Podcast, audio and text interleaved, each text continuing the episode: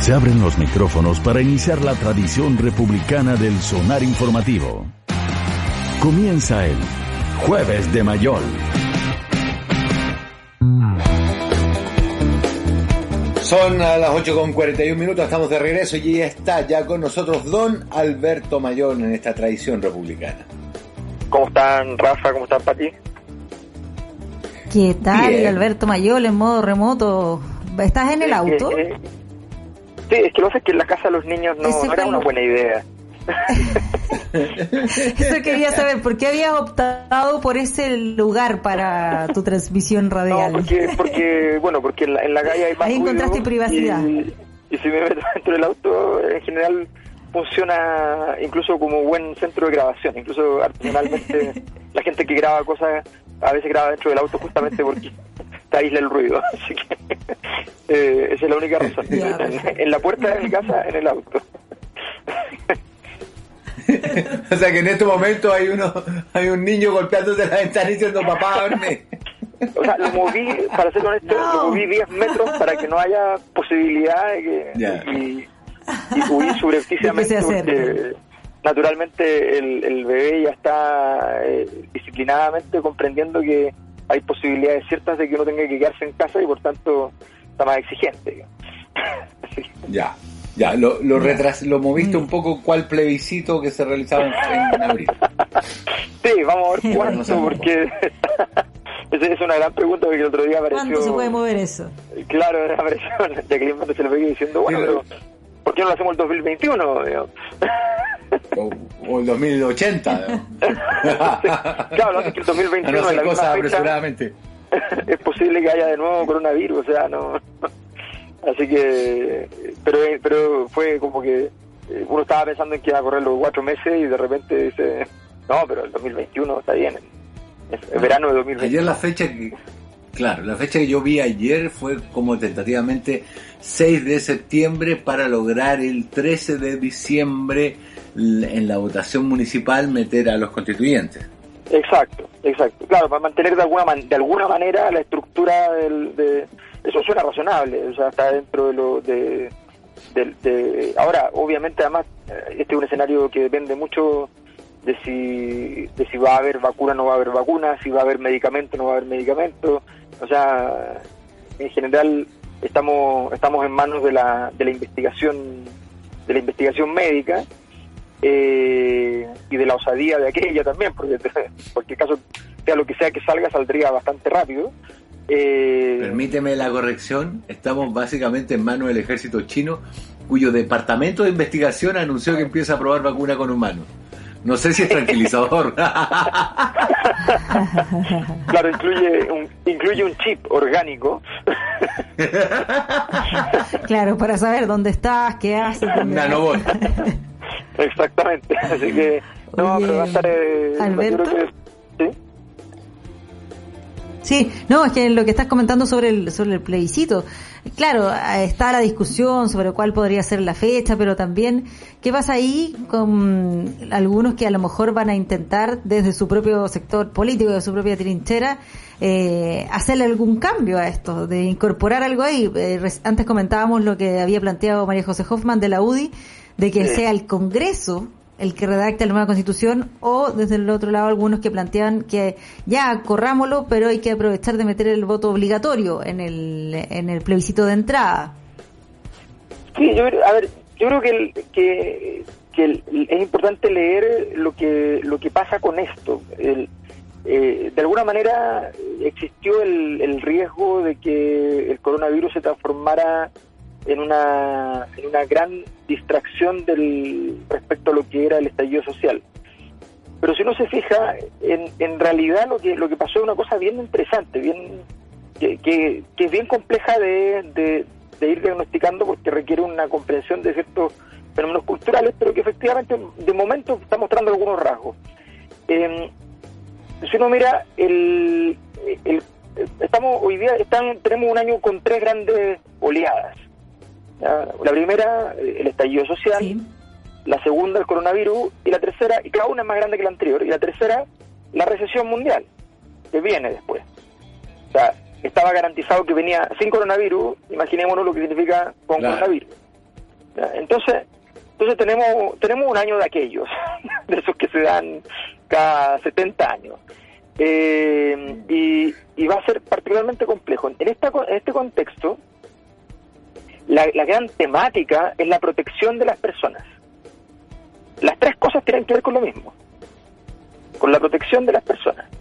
O sea, el, la posibilidad hoy día de ejecutar una acción en la cual se priorice el, el ámbito de los números económicos versus las personas es prácticamente cero. En Chile es cero y en otras partes cercano a cero y en algunas partes desde siempre fue cero.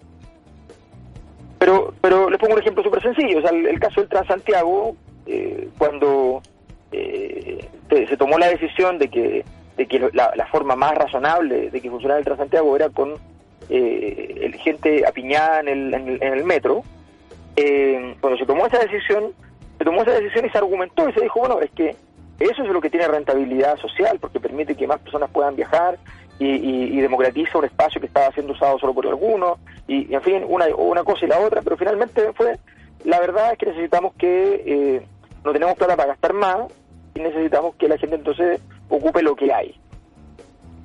Ese argumento hoy día no es válido. Ese argumento la, gente dice, pero nos tratan como animales. No, no, no, eso no es como animales. Eso tiene que ver con necesidades que nos hacen que seamos más, más eficientes socialmente y que gastemos la plata en aquellas cosas que son más importantes, en fin. Toda esa argumentación hoy día no vale. O sea, alcanzó a durar tres minutos. Hoy día tenemos, eh, cualquiera sabe que efectivamente cerrar hoy día eh, los centros comerciales, que se yo, va un impacto enorme en la economía. Pero se hizo inmediatamente. Eh, cualquiera sabe que, que, que, que, no es fácil que los bancos empiecen a tomar decisiones en términos de la, de la no cobranza o retrasar sus cobranzas, como ocurrió con, con el Banco de Chile esa decisión que además se va a proyectar a otros bancos naturalmente en, esto, en estas horas probablemente, eh, ocurrió rápidamente.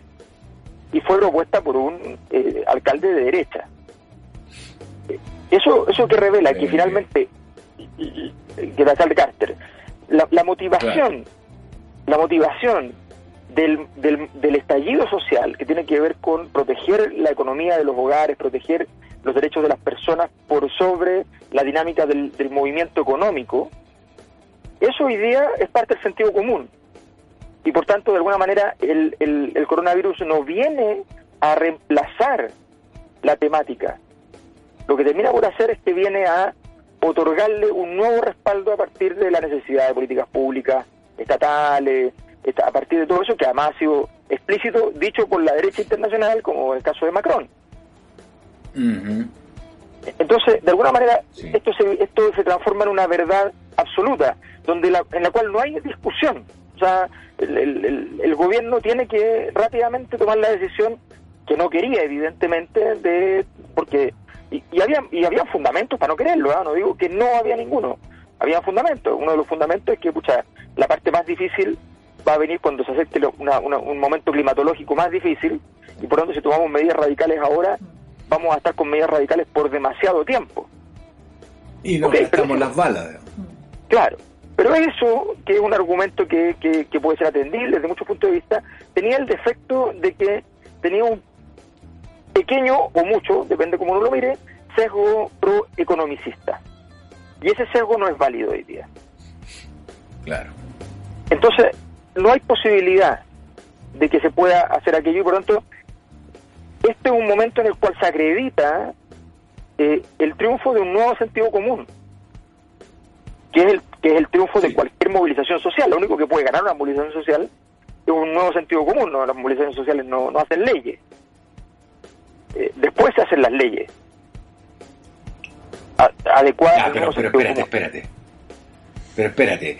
Eh, este, este movimiento social que yo creo que, que había, había logrado logrado o había avisado de este triunfo al que tú te refieres hace ya un par de meses, tenía más un logro eh, absoluto con la realización de un plebiscito, que ahora está postergado.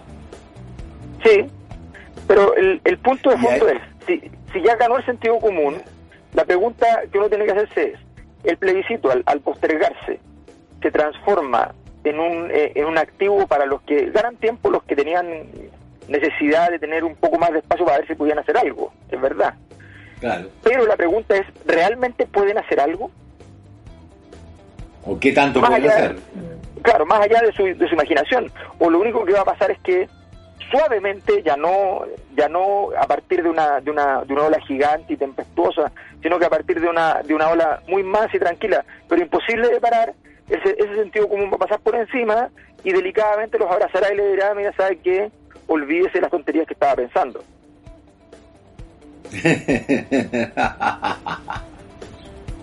Porque claro, porque hoy día el, el- o el- sea, el- el clima, hay, o sea, hay una cosa que es bien importante.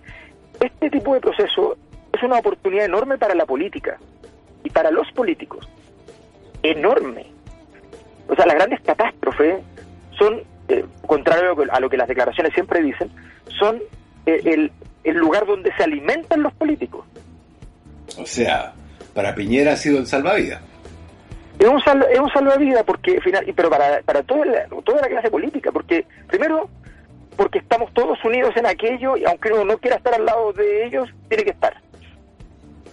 Segundo, porque produce integración social, que es uno de los fenómenos más raros en las sociedades contemporáneas. La sociedad contemporánea es una máquina de desintegración social. Y aquí tenemos un proceso de integración social en Ciendes porque todos estamos preocupados de lo mismo, estamos unidos y, y- y el 100% de la población mundial mira hacia afuera a un enemigo externo, patógeno, que nos puede matar y que sin embargo de lo cual nadie es culpable.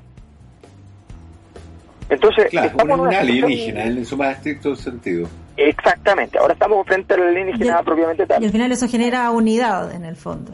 y estamos unidos todos y por tanto esto eh, es- o sea este es el momento digamos del de, de- es un momento muy teletón Claro. y en, y en un momento muy teletón la, la, la, la política tiene tiene mucho que hacer tiene muchas oportunidades Eh, incluso hasta eh, lo que hay que demostrar en el fondo es que es tu, tu empatía eh, tu, tu potencia en algunas dimensiones eh, si en otras en otras has demostrado un fracaso, pero lo intentaste con, con, con, con un carácter épico, eh, también vas a ser perdonado. O sea, eh, ofrece muchas posibilidades. De ahí la política las aproveche es una, es una segunda etapa, pero, pero esto ofrece muchas posibilidades. Entonces, los políticos que ya saben cuál es el nuevo sentido común, que lo han comprendido, que lo ha comprendido Evelyn Matei. No, no, no estoy hablando de que lo comprendió eh, Desbordes, no que lo comprendió Carter, lo- lo comprendió Evelyn Matei, que cerró el Costanera Center eh, eh, antes que Sí. fuese una decisión de los Sí. propietarios o del, de- o del gobierno central. Entonces, eh, esa... Y ahí los alcaldes agarrando mucho más protagonismo nuevamente. Claro, que, que, que tiene, un- que tiene un problema, pero, pero ese problema es menor al lado de, de la, la, la oportunidad de demostrar que estoy con el nuevo sentido común. Entonces, frente a ese sentido común, el cambio del plebiscito lo único que puede hacer es como transformarlo en una cosa juzgada, en una cosa obvia, en una cosa que ya no hay para qué discutirla, que es un trámite que vamos a ir a hacer tranquilamente, sin estridencia. Eh, entonces, Claro, lo desdramatiza. Claro, porque porque esto no es un eh, el, el coronavirus evidentemente cumplió un rol al principio que era un, un- una distracción, Eh, un, fenómeno como esas grandes noticias que en un momento determinado eh, enfrían un escenario político muy complejo. Eso es cierto, al principio cumple ese rol, pero en la medida que se transformó en lo que se transformó y en las exigencias que tiene, dio un punto definitivo a aquellos que consideran que es importante cierto tipo de políticas públicas, cierto tipo de visión de, de, de, la república en general. Eh, quedó en- eso quedó puesto sobre la mesa. No fue neutro. No está siendo neutro en términos de sentido común. Y como está siendo neutro y apoya de alguna manera lo que el estallido social plantea, y dice es más importante la vida de una persona ¿ya? que no, no me importa cuántos puntos del PIB, eso no, eso no estaba en Chile, o sea, eso hace, hace nada Claro. no era parte del país. Evidente, evidente. Se ha impuesto entonces este nuevo, esta nueva cosmovisión, si quiere, un nuevo sentido común, y eso debería plasmarse en un en un plebiscito más tarde o más temprano. Alberto Mayol, muchísimas muchísimas gracias digo por este contacto con Radio Sonar en este tan especial día, te ha tocado día el primer día de teletrabajo. Sí, bueno, muchas gracias. Del auto. Autotrabajo. Ahora, ahora tengo varias reuniones por teletrabajo, de hecho, así que tendré que buscar algún lugar en la en el espacio civilizatorio que lo, lo permita. Que te dé privacidad. Muy bien. Un abrazo, Alberto. Cuídate. Adiós. Chao. Datos, hechos, certezas. Sigues en el sonar informativo del 105.3 FM.